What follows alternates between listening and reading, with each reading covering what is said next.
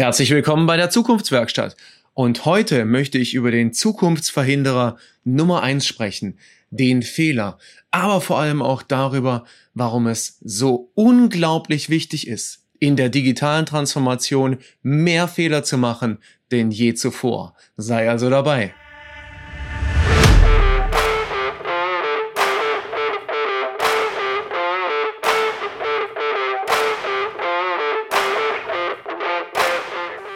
Herzlich willkommen bei der Zukunftswerkstatt, dem Podcast für die digitale Transformation und den gelingenden Wandel, bei dem zu weit gehen zum Programm gehört.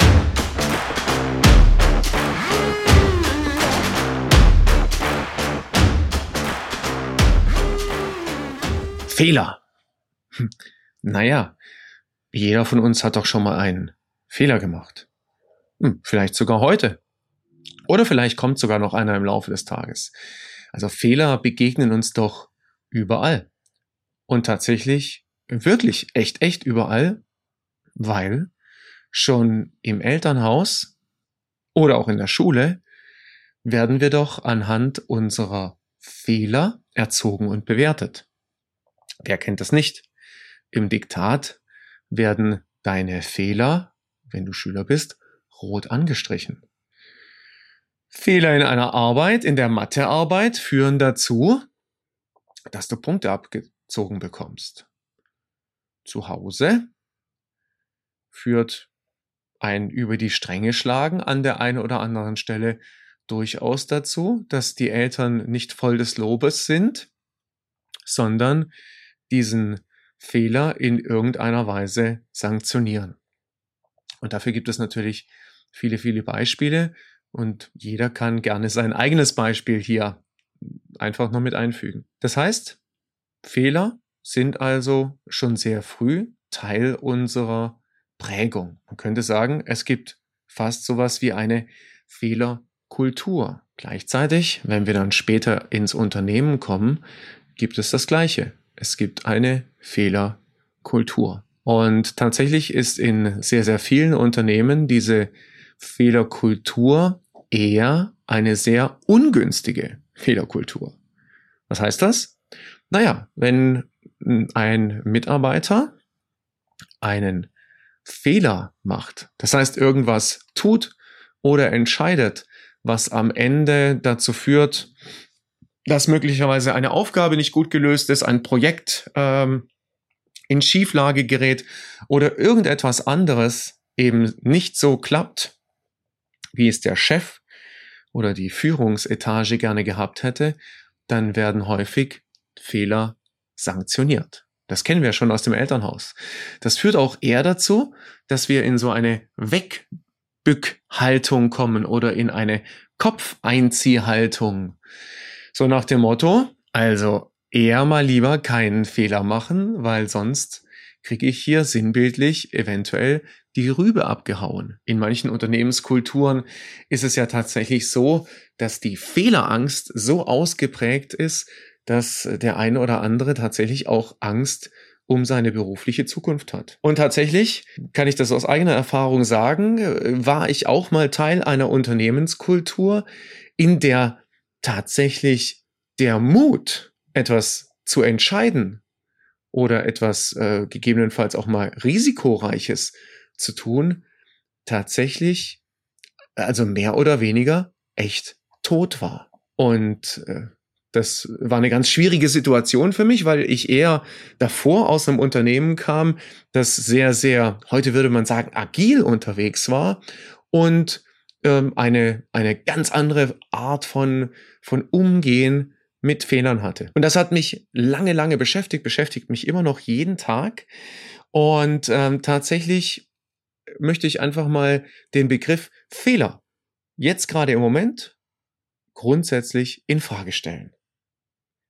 Erstens. Ist es denn überhaupt möglich, keine Fehler zu machen? Fragezeichen. Und da sage ich einfach mal ganz frech, natürlich ist es nicht möglich. Wir kennen ja diese ganzen Sprüche, wo gehobelt wird, fallen Späne oder nur wer arbeitet, kann Fehler machen. Oder es ist noch kein Meister vom Himmel gefallen. Also es gibt ganz viele komische Sprüche, die zahlen aber alle auf dasselbe ein. Die zahlen alle darauf ein, dass wir eben einfach nicht perfekt sein können und dass wir, wenn wir etwas tun, durchaus auch mal falsch liegen können. Naja, blicken wir mal ein ganz kleines bisschen in die aktuelle Situation oder in die Zukunft.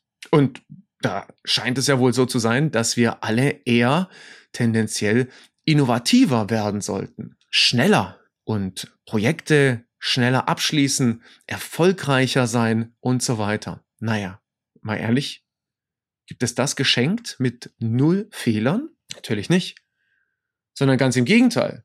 Es wird wahrscheinlich eher die, die Variante von äh, Edison gefragt sein und äh, manche werden das kennen. Edison hat ja mit seinen, ich weiß gar nicht, wie viel das waren, also jetzt nehmen wir mal an, Hunderten von Versuchen, die Glühbirne zu erfinden oder konkreter diesen Glühfaden, mal um mal Schiffbruch erlitten. Und äh, als Edison dann gefragt wurde, ja, wie das denn äh, also mit diesen ganzen Fehlern und Fehlschlägen sei, hat Edison wohl sinnhaft gesagt, das seien alles keine Fehlschläge, sondern vielmehr hätte er wiederum eine neue Möglichkeit gefunden, wie es eben nicht geht. Und am Ende des Tages, und dafür wird Edison ja gefeiert, hat er dann doch diesen Glühfaden erfunden und plötzlich war die Glühbirne geboren. Also er durch eine Anhäufung von Fehlern zum Erfolg gekommen. Und ich glaube, das ist in der heutigen Zeit doch extrem wichtig. Also mehr und eher Fehler anzuhäufen und dadurch zu lernen. Es gibt ja auch im angloamerikanischen diesen schönen Begriff Fail Forward Fast, also mache schnell viele Fehler, lerne daraus und ja, triff daraus äh, bessere Entscheidungen in der nahen Zukunft und werde so immer, immer besser. Das widerspricht natürlich komplett eben dieser Fehlerkultur, von der ich gerade eben schon gesprochen habe. Darüber hinaus immer ein ganz anderer Gedanke. Wenn wir tatsächlich uns erlauben, mal darüber nachzudenken, was ist denn überhaupt ein Fehler? Und das ist jetzt für all die Unternehmenslenker äh, oder, oder Vorgesetzten, die ganz gerne mal ihre Mitarbeiter dann zu sich her zitieren und wenn dann irgendwas schiefgelaufen ist, fragen, wie konnten Sie denn das nur entscheiden? Wie konnten Sie denn diesen Fehler machen? Und da zitiere ich jetzt meinen Sohn, der gerne zu mir sagt, Papa, Klugscheißer mag keiner. Weil im Nachhinein sind wir doch immer schlauer. Und nachdem eine Entscheidung getroffen wurde und die möglicherweise nicht gut funktioniert hat, dann zu fragen, wie konnte man das denn entscheiden? Naja, aus der Perspektive und mit dem Wissen, das jetzt vielleicht da ist, hätte man es eventuell anders entschieden. Und deswegen ist ein Fehler nämlich tatsächlich eigentlich gar kein Fehler, sondern nur ein ungünstiger Ausgang. Und zwar ein ungünstiger Ausgang oder ein unerwünschter Ausgang einer Situation, in der man eine Entscheidung getroffen hat, in der man also quasi sinnbildlich links oder rechts gegangen ist, weil die andere Alternative wäre eventuell gewesen, gar nichts zu machen. Und gar nichts machen, wieder Weiterentwicklung, Fortentwicklung, digitale Transformation, schnell, schnell, schnell, neue Produkte, Erfolg, naja, einfach stehen bleiben, hilft einem Unternehmen heutzutage nicht wirklich weiter. Also, links oder rechts? Hm, ich habe alle Informationen gesammelt. Ich glaube im Moment, um dieses Beispiel fortzuführen, dass linksrum vielleicht um den Berg eine ganz gute Geschichte wäre. Also gehe ich links. Wenn sich danach aber rausstellt, dass links total ungünstig ist, weil Steinschlag oder irgendwelche anderen Geschichten und ich hätte rechts rumgehen sollen, naja, dann habe ich eben eine neue Information. Da gibt es einen Steinschlag, das wusste ich vorher nicht.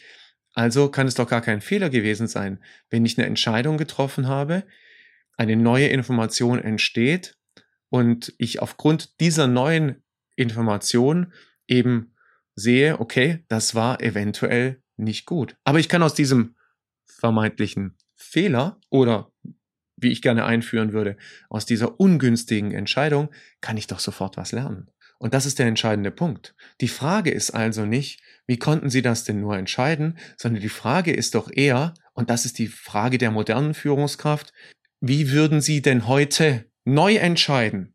Heute neu bedeutet eben einfach vor dem Hintergrund der Informationen, die jetzt neu vorliegen.